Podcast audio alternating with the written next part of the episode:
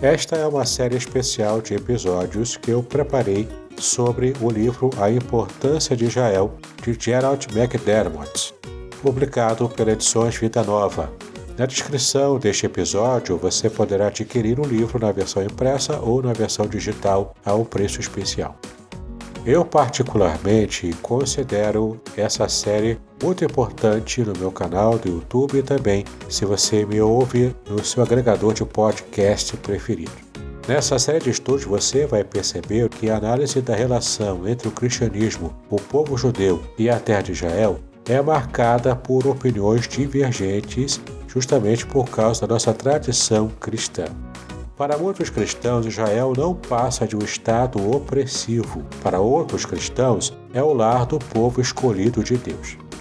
Bom, a verdade é que após duas décadas de pesquisa sobre o significado de Israel e também do judaísmo para a teologia cristã, o respeitado teólogo Gerald McDermott oferece então um terceiro ponto de vista. A importância de Israel desafia a suposição defendida por muitos cristãos de que, após a vinda de Jesus, os judeus deixaram de ser especiais para Deus e de que a terra de Israel se tornou teologicamente insignificante. Bom, à luz de uma nova interpretação de passagens do Novo Testamento, o autor, que também defendia esse tipo de raciocínio, mostra que tanto o povo quanto a terra de Israel continuam relevantes para o futuro da redenção e também refuta a ideia da teologia da substituição de Israel, que considera a igreja como o novo Israel. Agora é importante uma palavra de advertência. Eu não estou com isso pregando, com essa série de estudos, uma abordagem puramente legalista sobre a vida cristã.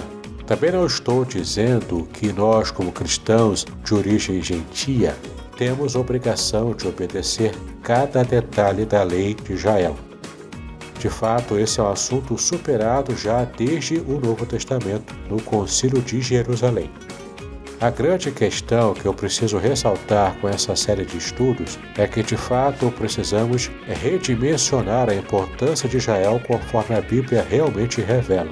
E mesmo o nosso relacionamento como cristãos gentios com a lei de Israel, com a lei de Moisés, deve ser um relacionamento com uma nova dimensão também retirada da própria Bíblia.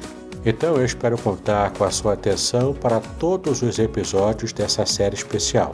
Eu ainda gostaria de solicitar a você que esteja me ajudando a ampliar ainda mais o alcance desses estudos bíblicos especiais nessa série.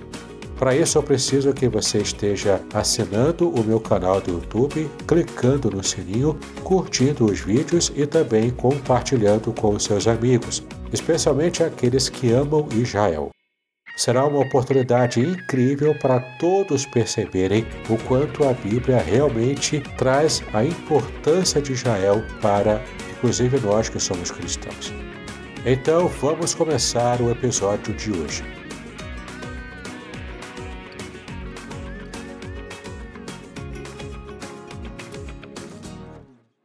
Os autores dos evangelhos também escreveram como se as distinções entre judeus e gentios ainda fossem importantes. No Evangelho de Lucas, o anjo diz a Maria a respeito do Messias que ele reinará sobre a casa de Jacó para sempre, como está em Lucas 1,33. E Simeão vê uma luz que é a revelação aos gentios, mas é também para a glória do teu povo Israel, como está em Lucas 2,32. No Evangelho de Mateus, Jesus diz que quando ele se assentar em seu trono glorioso, os apóstolos julgarão as doze tribos de Israel. Veja em Mateus 19, versículo 28. Ora, se o próprio Jesus separou os judeus, fazendo deles juízes e réus no juízo final, como pode ser verdade que Israel tenha se expandido tanto a ponto de tornar insignificantes as distinções entre judeus e gentios? Ora, o mesmo se aplica à imagem do novo céu e da nova terra em Apocalipse. O autor de Apocalipse diz, no capítulo 7, de 4 a 9, que os 144 mil de todas as tribos dos filhos de Israel serão distintos da grande multidão que ninguém podia contar de todas as nações, tribos, povos e línguas. E lembre-se de que essa é a linguagem tradicional bíblica para se referir aos gentios.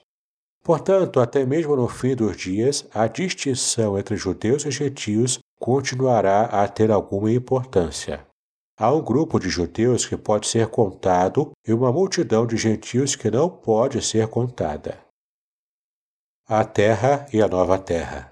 A segunda grande alegação dos substitucionistas em relação ao Novo Testamento de Israel é que na nova aliança a terra de Israel é substituída pelo mundo usufruído por todos os crentes. A implicação disso é que com a vida de Cristo, a terra de Israel deixou de ter importância. Isso também contraria frontalmente o testemunho do Novo Testamento. Como vimos, muitos apelam à bem-aventurança de Jesus em Mateus capítulo 5, versículo 5, que diz: Bem-aventurados os humildes, pois herdarão a terra. Jesus estava citando ali o Salmo 37, versículo 11, que diz claramente o seguinte: Mas os mansos herdarão a terra e se deleitarão na abundância de paz. Bom, o significado claro do versículo é que os humildes serão bem-aventurados, pois herdarão a terra prometida, a terra de Israel.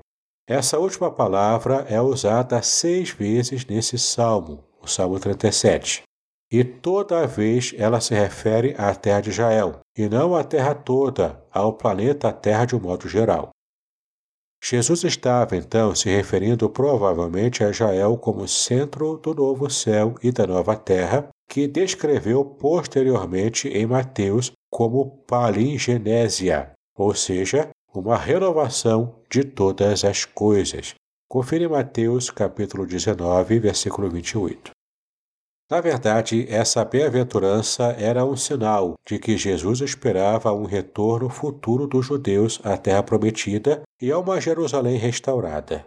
Jesus disse que, quando ele voltar, todas as tribos da terra se lamentarão, os judeus na terra o saudarão, e os discípulos julgarão as doze tribos de Israel. Confira em Mateus 19, 28, capítulo 24, versículo 30 Lucas capítulo 13, versículos 34 e 35. Então, Jesus deixou implícito que voltaria primeiramente a Jerusalém, depois que Jerusalém não estivesse mais subjugada pelos gentios.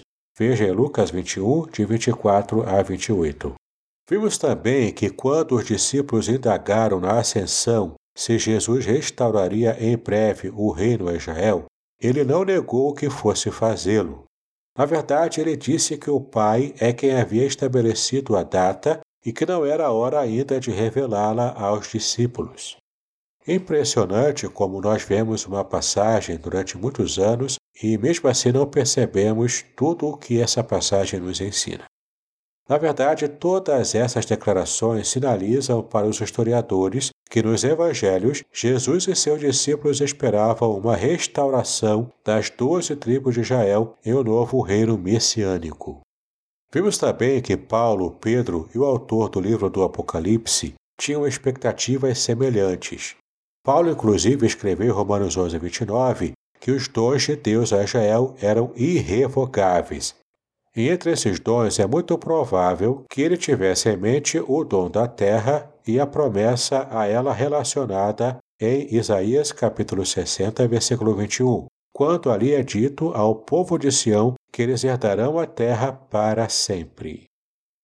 E está literalmente assim em Isaías 60, 21. E todos os do teu povo serão justos, para sempre herdarão a terra, serão renovos por mim plantados, obras das minhas mãos, para que eu seja glorificado. Mundo ou terra? Paulo fez outras referências implícitas à terra. Ele se referiu repetidas vezes às promessas abraâmicas em Gálatas capítulo 3, de 15 a 29, e todas elas se referem à terra. Confira em Gênesis capítulo 12, versículo 7, capítulo 13, versículo 15, capítulo 15, de 18 a 21 e, por fim, o capítulo 17, versículo 8. Paulo disse na passagem à igreja da Galácia que essas promessas foram dadas ao Messias. Talvez então você se pergunte a esta altura o que Paulo estava pensando. por que seria dada uma terra ao Messias? Para responder essa pergunta, é preciso lembrar o que Paulo disse às igrejas de Éfeso e Corinto. A igreja é o corpo do Messias. Eles, os membros do seu corpo, a igreja, herdariam a terra. Eles herdariam não apenas o mundo, mas também o centro do mundo, Israel. Alguns cristãos ocidentais poderiam insistir dizendo que Paulo tinha em mente o mundo e não a terra de Israel. Só que é preciso atentar para como o termo grego, que é relativo ao mundo, ou mesmo terra, né, com o sentido de planeta, e ainda o termo para terra, no sentido de terra prometida, Israel, como esse termo é usado no Novo Testamento. O Novo Testamento usa o termo grego para mundo ou planeta, terra e terra prometida. É o mesmo termo, é a palavra que. Esse termo é usado 19 vezes de formas que apontam para a terra de Israel.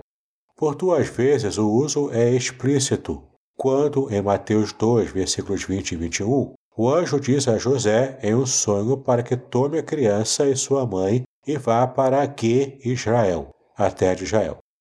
Nesse contexto, lemos que José se levantou e tomou de fato a criança e sua mãe e as levou para Ague, Israel. Os autores do Novo Testamento também fazem referência à terra em quatro citações do Antigo Testamento. Quando Jesus diz que os humildes herdarão aqui, em Mateus 5, versículo 5, ele está citando o Salmo 37:11, o salmo que disse ao povo de Deus não menos do que seis vezes que eles herdarão a terra.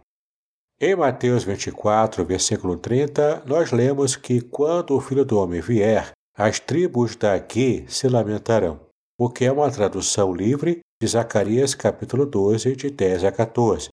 E vamos ler algumas partes agora desses versículos. Quando olharam para aquele a quem traspassaram, eles se lamentarão por ele. A terra pranteará cada tribo em separado. As tribos de Davi, Natã, Levi, a família de Simei e todas as demais tribos. Bom, esse mesmo texto de Zacarias reaparece em Apocalipse 1:7, passagem em que o autor diz que Jesus virá nas nuvens e todas as tribos da Guê se lamentarão por causa dele.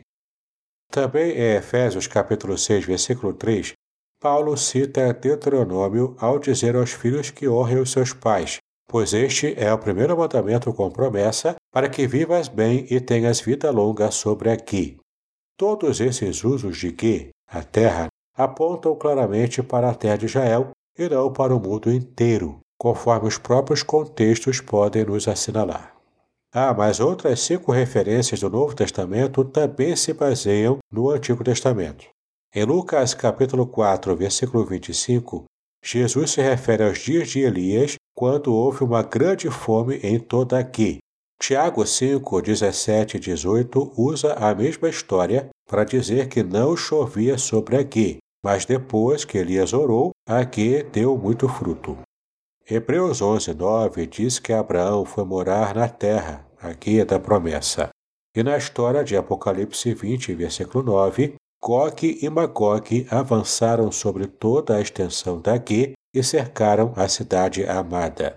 Obviamente, Gog e Magog não estão marchando sobre o mundo todo. Por fim, sete passagens dão a entender que Guê significa a terra de Israel pelo seu contexto.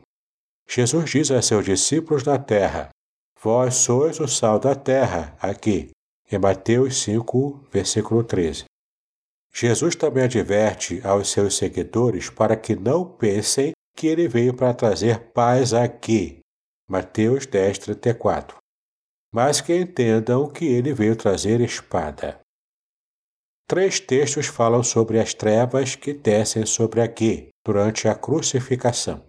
Confira em Mateus 27, versículo 45, Marcos capítulo 15, versículo 33 e Lucas capítulo 23, versículo 44.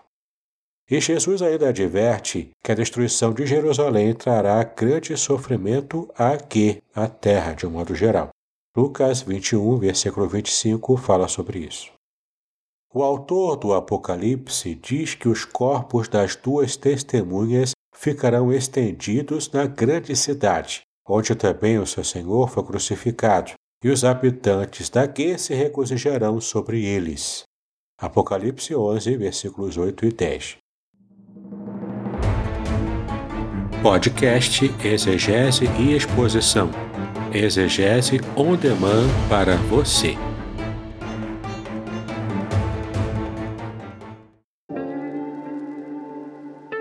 Shalom! Aqui é o Davidson Pignon eu ajudo pastores e líderes cristãos a fazer estudos bíblicos na igreja sem ter problemas com interpretações bíblicas erradas. Então, se você está pensando em compreender a sua Bíblia com segurança, não deixe de assistir a mais conteúdos como este aqui neste canal. Em todas essas passagens, os contextos indicam que faz muito mais sentido traduzir que por terra, no caso de Israel, do que por terra no sentido de mundo. A última citação feita aqui no livro do Apocalipse deixa isso muito claro. Essa aqui é a grande cidade onde também o seu Senhor foi crucificado. Apocalipse 11, versículo 8. Obviamente, essa é uma referência a Jerusalém, e a terra é Israel. Observe que isso acontecerá nos últimos dias do futuro. Israel será então uma terra à parte. A herança futura não é o mundo todo sem diferenciação, mas o mundo em que Israel e Jerusalém serão distintos. Um Israel diferente na era por vir. Há mais sinais do livro do Apocalipse de que o Israel judaico será distinto no novo mundo por vir. Cristo em glória tem a chave de Davi. Apocalipse 3,7 fala sobre isso. Cristo também é o leão da tribo de Judá, a raiz de Davi, conforme nós vemos em Apocalipse capítulo 5, versículo 5. Ainda todas as doze tribos da nação de Israel são mencionadas em Apocalipse 7, de 1 a 8. As duas testemunhas serão mortas em Jerusalém. Apocalipse 11, versículo 8 e a batalha do Armagedon se dará em um vale no norte de Israel. Apocalipse 16, versículo 16. O livro de Atos é outro testemunho em prol de um futuro para o Israel judaico. No discurso de Pedro, em Atos 3, vale a pena nos aprofundarmos um pouco mais nesse assunto. Trata-se de uma das evidências mais impressionantes de que os autores do Novo Testamento aguardavam o futuro à parte para Israel, mesmo em meio à salvação para todas as nações. Pedro dá início a seu segundo sermão dirigindo-se aos judeus como homens israelitas. Depois de acusá-los de matar o seu próprio Messias, ele lhes oferece uma segunda chance. Assim Pedro disse: Arrependei-vos, pois, e convertei-vos, para que os vossos pecados sejam apagados, de modo que da presença do Senhor venham tempos de refrigério, e ele envia o Cristo que já vos foi predeterminado, Jesus. É necessário que o céu o receba até o tempo da restauração de todas as coisas sobre as quais Deus falou pela boca dos seus santos profetas desde o princípio. Confira em Atos capítulo 3, de 19 a 21. Este último versículo é uma evidência de que Pedro acreditava que haveria sim um futuro para Israel como entidade distinta, como uma terra à parte, ainda que gentios se unissem a Israel. O termo grego que ele usa aqui para restauração é o mesmo termo apocatástasis, usada na Septuaginta para se referir ao futuro retorno dos judeus de todas as partes do mundo para Israel, o que em palavra hebraica significa aliar. Então vamos ver aqui algumas passagens bíblicas. Porque eu os trarei de volta, apocatasteso, a terra que dei aos seus pais. Jeremias 16, versículo 15. Fixarei os meus olhos sobre eles para o seu bem, e os trarei de volta, apocatasteso, a esta terra. Jeremias 24, versículo 6. Trarei Jael a Pocatásteso para a sua morada. Jeremias 50, versículo 19 e ainda 27, versículo 19 na Septuaginta. Os do Egito também virão tremendo como um passarinho, e os da terra da Assíria como uma pomba, eu os estabelecerei. Apocatásteso, em suas casas, diz o Senhor. Oséias capítulo 11, versículo 11. Pedro, inclusive, usava uma palavra código judaica para se referir a uma terra, aqui no sentido de mundo, que seria renovada, em que Israel teria destaque. Os judeus do primeiro século usavam essa palavra para se referir à era por vir que o Messias traria e que seria desfrutada por todos os justos. A terra toda seria renovada, de modo que muitas nações de gentios desfrutariam do mundo todo. No centro desse mundo estaria o povo judeu na sua própria terra. Que importância tem isso? Como é que tudo isso se encaixa? Todas essas descobertas no Novo Testamento são estranhas à nossa tradição cristã e não se encaixam no conceito de substitucionismo. De acordo com a perspectiva substitucionista, não havia mais espaço no reino de Deus para os judeus como judeus, uma vez que o Messias já viera. Não havia um motivo real pelo qual a terra de Israel não fosse como outro país qualquer do mundo. Não era mais uma terra santa, ainda que fosse santa na época de Jesus e do Antigo Testamento. Agora o mundo todo era a terra da promessa, segundo essa visão substitucionista. No entanto, as evidências do Novo Testamento simplesmente não se encaixam nesses dois pressupostos, Jesus e seus discípulos ainda pareciam acreditar que a distinção entre judeus e gentios tinha alguma função no novo reino, mesmo que a vinda de Jesus tivesse trazido cumprimento ao reino. Portanto, mesmo que judeus e gentios fossem um em Cristo, como irmãos e irmãs na família de Abraão, mesmo que ambos os grupos tenham sido redimidos por Cristo, o relacionamento que tinham com a lei judaica era diferente. Assim como homens e mulheres em Cristo, embora sendo um, têm papéis diferentes no casamento. Fica claro também que no fim dos tempos e na terra, no sentido de mundo, nessa terra renovada, haverá características distintamente judaicas. Israel será uma nação à parte da nova terra que será multinacional. A terra toda estará sob o controle do Messias, mas haverá um núcleo chamado Israel, em cujo centro estará Jerusalém. Israel ainda será a Terra Santa. Uma diferença clara que isso faz para o cristão diz respeito a como ele interpreta o Estado judaico de Israel. O Estado atual é decorrência de um afluxo colossal de judeus do mundo todo nos últimos dois séculos. Sempre houve judeus morando na terra, há mais de três mil anos, na verdade. Contudo, esse retorno recente dos judeus à sua terra é algo sem precedentes na história. E de um modo misterioso, isso combina com as predições dos profetas que já foram examinadas nesse programa. Corresponde também ao que o Novo Testamento antecipa, ou seja, um retorno à terra e a restauração do povo judeu como um grupo coeso que se autogoverna. Na verdade, nós não podemos dizer que o estado atual de Israel seja o definitivo, ou que a restauração espiritual plena do povo judeu em Israel já tenha ocorrido. A restauração espiritual está ocorrendo discretamente, de formas invisíveis ao mundo externo. No entanto, até mesmo os judeus concordariam que o Estado está longe de ser perfeito, mas tem muitos problemas. Qual o país que não tem problema, não é verdade?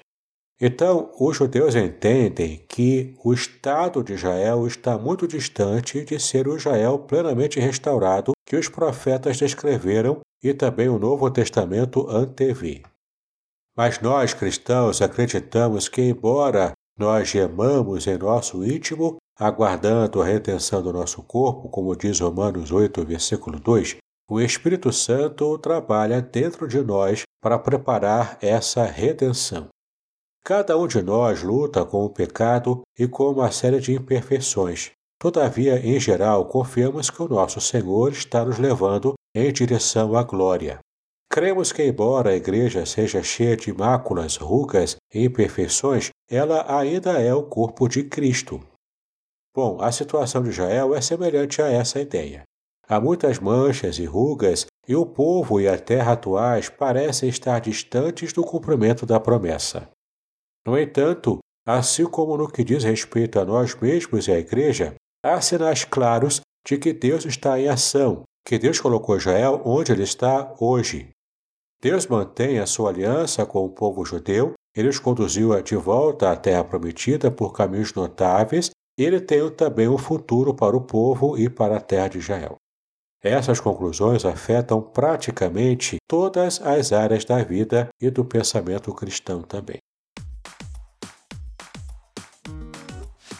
Então, meu querido e minha querida, a partir de agora que você pôde acompanhar todos os episódios dessa série especial, eu creio que tenha ficado claro para você que sim, Israel possui um lugar de grande importância ainda nos planos de Deus para a humanidade e creio ainda que essa verdade será ainda mais atestada quando estivermos vendo o Senhor Jesus voltar, se é que estivermos vivos nesse momento, então veremos a glória do Senhor sendo manifestada a toda a humanidade em toda a terra a partir do seu centro, do seu coração, Jerusalém. Então, que possamos fazer assim como os judeus e dizermos: ano que vem, Jerusalém porque o nosso coração está completamente voltado para a volta de Jesus, para o reino do Senhor do Messias, que estará de Jerusalém reinando sobre cada um de nós. Não esqueça de adquirir o livro, seja no formato impresso ou no formato digital, cujos links estão na descrição deste episódio. Aproveite ainda para conhecer os meus cursos, assinar o meu canal do YouTube e ainda conhecer o grupo do Telegram que é um grupo especial com muito material gratuito para o seu conhecimento bíblico. E você ainda pode, se quiser, fazer parte do meu grupo VIP de conhecimento exegético. Ali eu coloco estudos bíblicos especiais e inéditos, inclusive todos os episódios do podcast Exegese e Exposição ou do meu canal do YouTube você poderá simplesmente acessar ali de antemão, sem precisar esperar muito tempo até que a estreia aconteça. Aproveite, esse é o grupo especial de estudo bíblico em que você faz uma assinatura bastante acessível ao valor de apenas 10 reais por mês. É muito mais barato do que a Netflix e você poderá ter acesso a muito conteúdo relevante para a sua vida espiritual e para o seu conhecimento bíblico. Então é só clicar aqui no link do Hotmart Sparkle Exegese e Exposição. Espero que você tenha apreciado essa série de estudos, paz e bênçãos sobre a sua vida.